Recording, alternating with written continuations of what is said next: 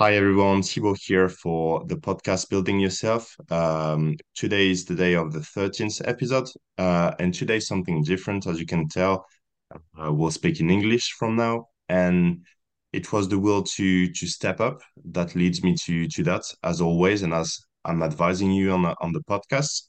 Um, and also, it was the will of talking about one very important subject that I was willing to talk for a long time.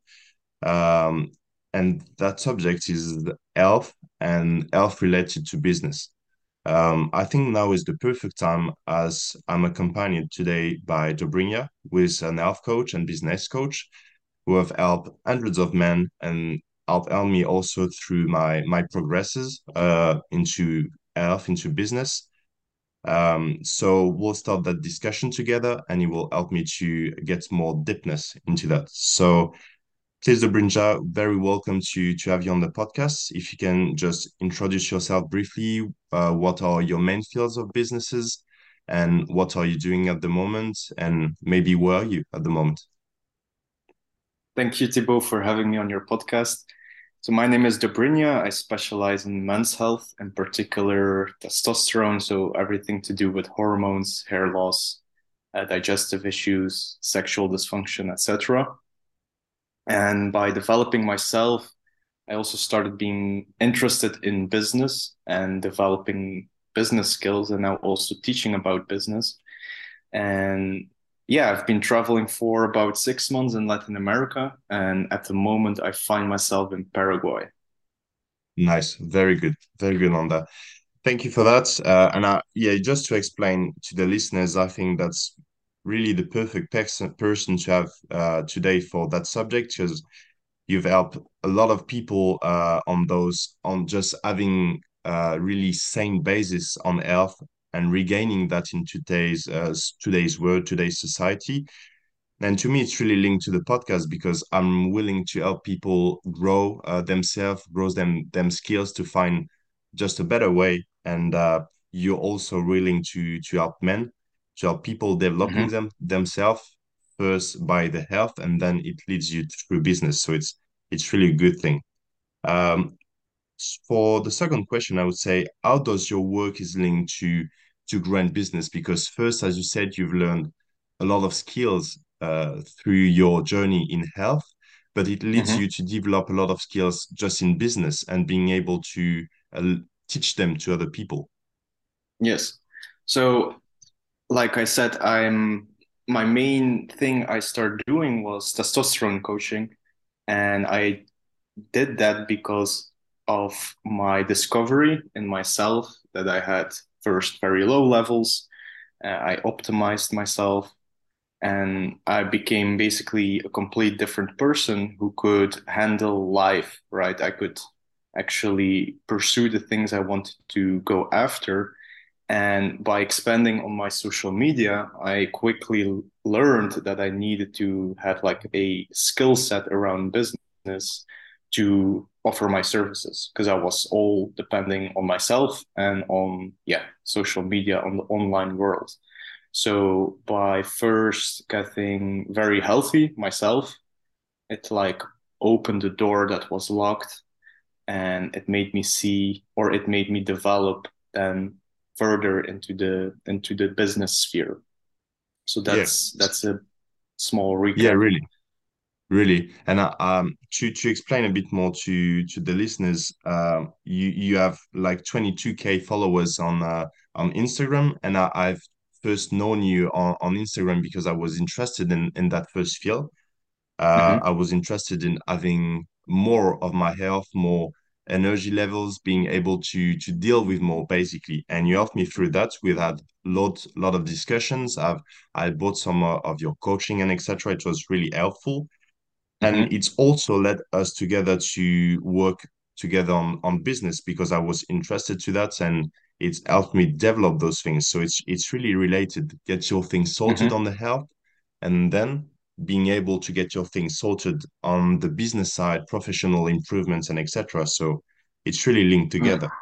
Uh, Yeah, and but testosterone is the male hormone, so you want to actually be, you know, providing for yourself and creating something for yourself. It's like a yeah, really masculine instinct. So it makes Yeah, sense really. if you become more of that, then you are also more interested in yeah doing business. Basically. And that that's a really raw feeling that you you have by developing that. I felt it myself. You just feel to do more and add that instinct as you say and hmm it's linked directly to my other question like how does it how is it like a must in today's world? Like how is it a must to focus on on the health to be able to do more and to maybe have your business have your independence have your freedom Yeah. Yeah, you can r- literally see the majority of men are not what they are, right? They're low energy, they have all kinds of issues. A lot of men don't find any direction. So it's actually funny if you look at studies done, um, testosterone affects spatial memory. And what does that mean? It means that you can basically uh, orientate in the physical world. So it increases your capacity of orientation. So that's why women get mostly lost and men can yeah uh, guide or, you know, find their way. And I think this yeah also reflects in the um, more personal, like spiritual journey, where you kind of find your way and you develop a, div a vision for yourself. And this then helps you to go forward, right? You have yeah clarity in life, and now you have also all the energy and the motivation to get there. So this is this is what I see is lacking. And we also lack also mentors, so people who are way ahead of you can actually guide you towards there. So it's partially because of the state of our health, which is deficient, and partially because we lack these mentor figures. Yeah, really. And and the thing is, I, I've seen that myself. Uh, it's it's a lack sometimes of being able to visualize and to target some goals and etc. That's why I'm helping also on the- on the podcast, and you helping men's doing too. But that's that's linked to what you said basically, and growing on testosterone and growing your basically your male instinct, and it's really linked to that. As you said, hmm also, it's it, there is also a big part of uh, having more spatial uh, kind of recognition and capacity. And we both travel a lot. You're in Latin America for it's been six months now, and still uh, I've been traveling a lot uh, in in uh, now in New Zealand, Australia, and we know that uh, as I said in my last podcast, it's very important to develop some skills um, to take a lesson from traveling. And how is it important to you to travel, especially when you're a young man or a young adult? Yeah, that's a really good question. So you need to take responsibility, and I feel when you travel solo, everything falls back on you. So every uh, choice you make, all the responsibility goes, or it becomes very noticeable that like every small decision, it's uh, it could have a major outcome, right? Yeah, So you become way more responsible. Um, I travel with my job, so I have that as a responsibility and my health, of course, and then balancing it out with traveling, which is actually a job by itself as well, because you need to find accommodation, uh, you need to find food, you need to find yeah, transport. So you learn to multitask. Uh, you learn also to be by yourself. And I feel there is also a problem in our world where people have like a big problem dealing with themselves, being alone with themselves. right. And this is this is yes, this is something everyone has to face and become actually comfortable with because there will be episodes in your life where you just will be alone. And if you cannot handle yourself, yeah, then you will find yourself quickly in a deep pit, right? Yeah, So it is a really great self-improvement tool as is building a business, because then you really um, have to push yourself in developing these skills, right? yeah, And traveling is, I would say traveling is a good um, is a good preparation for everyone who wants to start actually with business because it gives you yeah, clarity, per, uh, perspective, and it's also a massive, you know, uh, kind of brain dump because all the associations you had back home, they're like cut off or yeah, you find yourself in a new environment. So your brain is like a blank slate more. So everything that held you back in the past could be kind of erased. And then when you come back, you feel like a new person in a way, or you are more receptive to, you know, novelty and starting something anew. So yeah, I see it as a totally great agree on that. improvement tool. Yeah. Totally agree. Yeah. And what I said on the podcast was mainly the aspect of adaptation, decision, also creating relation. But as you hmm said, it's also a really good tool to take a step back, have more ideas, and hmm developing and, and stuff because you change environment, you, you change all your habits, you don't use them anymore, and you have to do all the organization tasks that are necessary and required for for traveling. So you you resumed it really really uh, well, I think.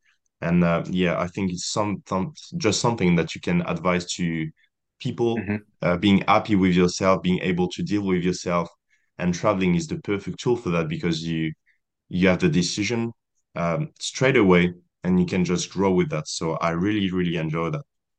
hmm Um, also, one thing that's that's linked, but also more to business. Uh, it's an advice still to yeah travel, but what is to you the key aspects you'd focus on if you're willing to start a business?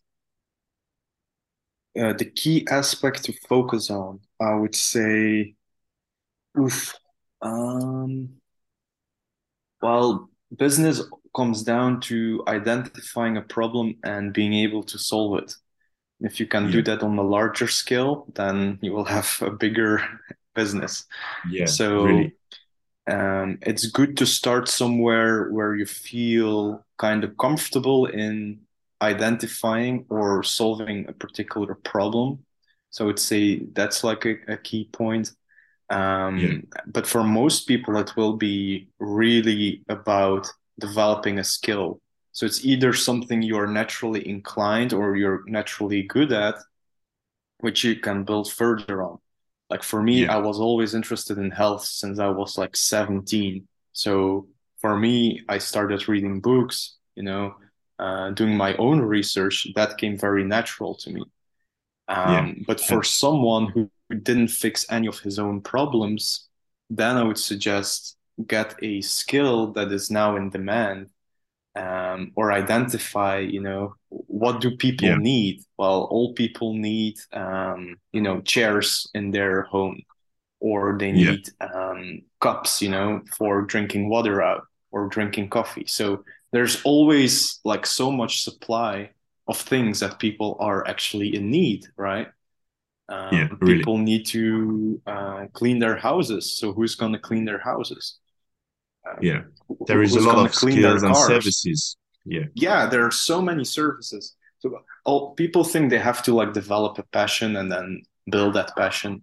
But if you look at the broader scale, um, you know, the guy who's selling toilet paper probably became very rich during COVID because yeah, people needed it the most. yeah. Uh, but he's not passionate about toilet No. paper, you see.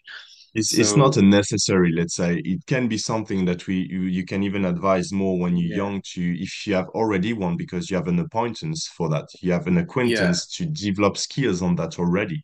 You have yeah, some yeah. your mind is know the hmm vocabulary, know the the funnels and etc. But you I'd say it's a said, bit more difficult if you go by your passion, but it's a bit more rewarding. And not all yeah, passion will eventually evolve into business. So that's to that's a big that's a big thing, right? Yeah. And Um, as I'm but I doing, it's mhm. it's it's I have the thing on watches, but also developing other stuff because it's good to have the passion work on one side, but good to have Yeah, other things where where you develop other yeah, skills, I think. yeah, exactly. And this is a really good piece of advice is to choose something that's tolerable, you know? So Yeah, what can you tolerate for X amount of years? Nobody thinks about it, but you should start be yeah. thinking about it. It Because it was maybe a your really good passion, advice.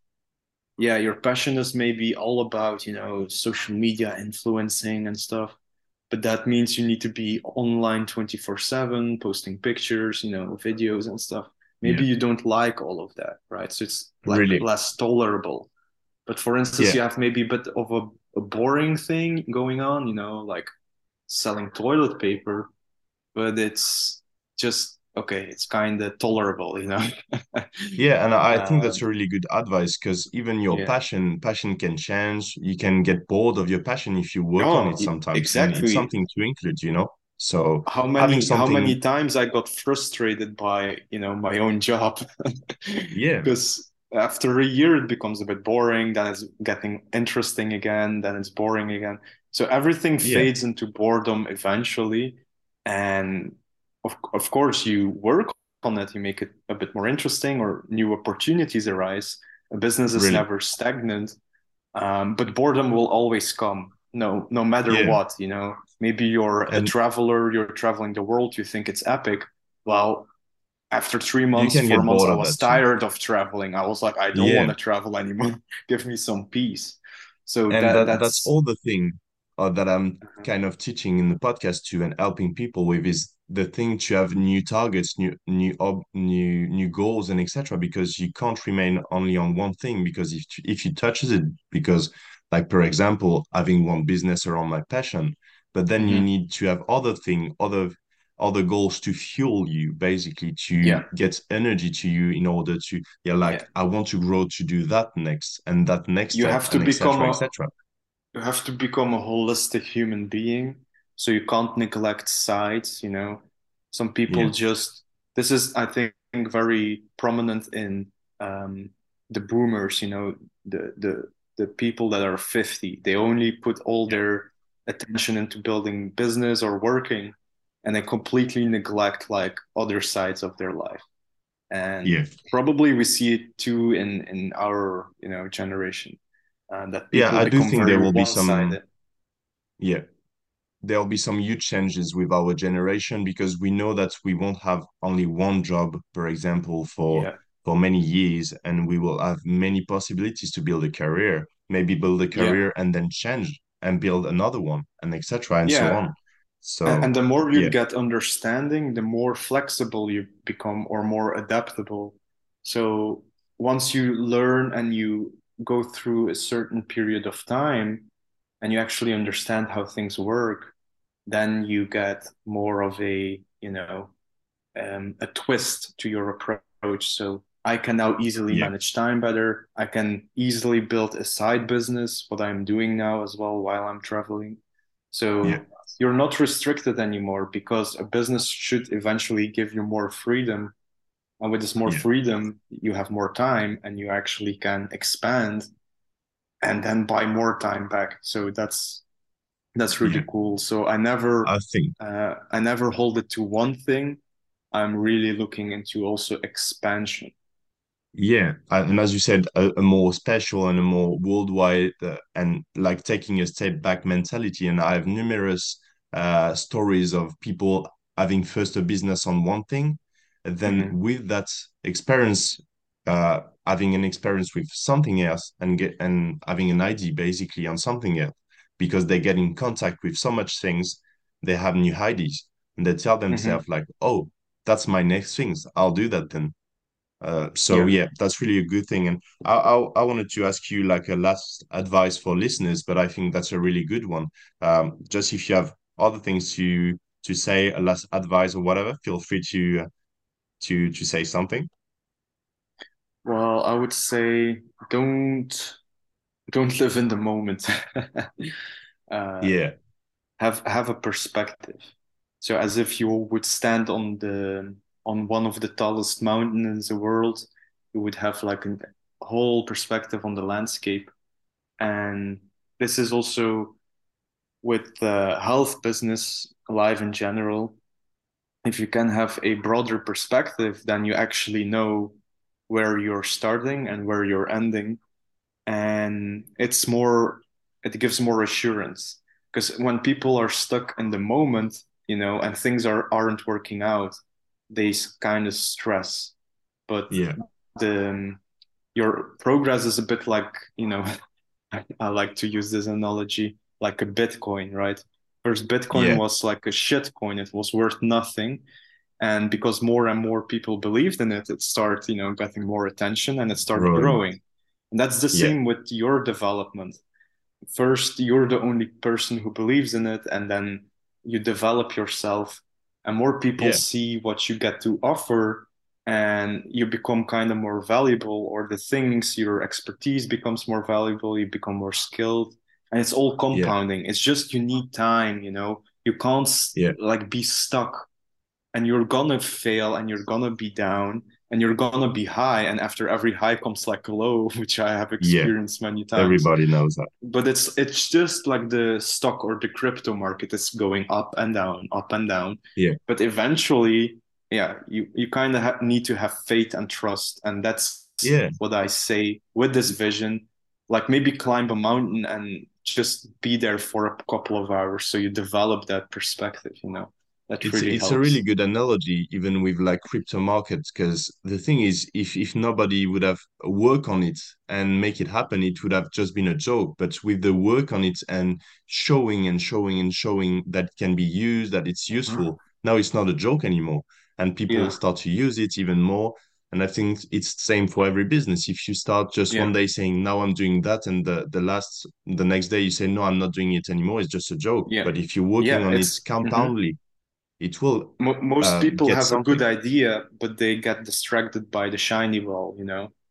So, yeah, oh, uh, you start like a small personal online brand, and all of a sudden there's like a guy who's big with Amazon FBA or something crushing it, but you don't see the progress, right? They also started somewhere very yeah, small, and it took them six months to a year or maybe more to develop their store. yeah, And okay, it has pl- uh, like everything has negatives and positives.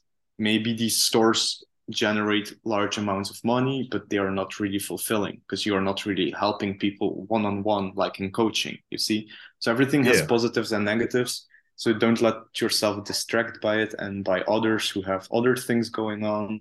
Everyone is That's the whole thing.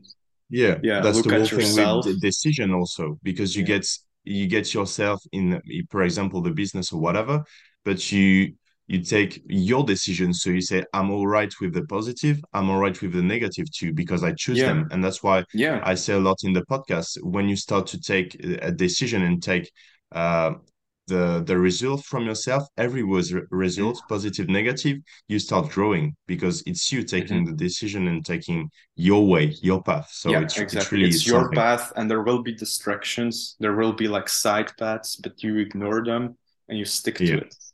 And yeah, that's why also the watches come in, right? Because the watch is a yeah, beautiful metaphor that time is constantly ticking. And by knowing this, you kind of, yeah, you don't want to waste your time. And all of these yeah. distractions and other people or your doubts and insecurities, that's just a time waste. And It's I know a now that's yeah, like the watch, what you're what you're doing. Um, some watches are, you know, quite pricey, but it's a nice reminder that it is of like very value. It's of high value and it's sitting there on your wrist. So use Yeah, that time. Use it. It's close to you, so use it in a productive way.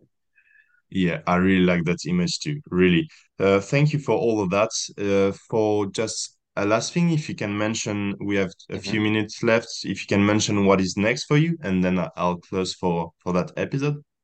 Yeah. Yeah, so what's next? I have some personal goals in the next six months, so I'm quite covert of them. But Yeah, regarding travel, I go to, I think I'll go back to Europe to hold meetups, see my family, see my friends, and then later this year start traveling again. So, nice. Really good. Yeah, we talk about it quite quite a quite a lot, and uh, it's always really appealing to to uh, have the subject about traveling. A lot of things going on, a lot of project, personal, professional. So yeah, we keep we keep going. Thanks again for for your time. Uh, I think really really quality talk today.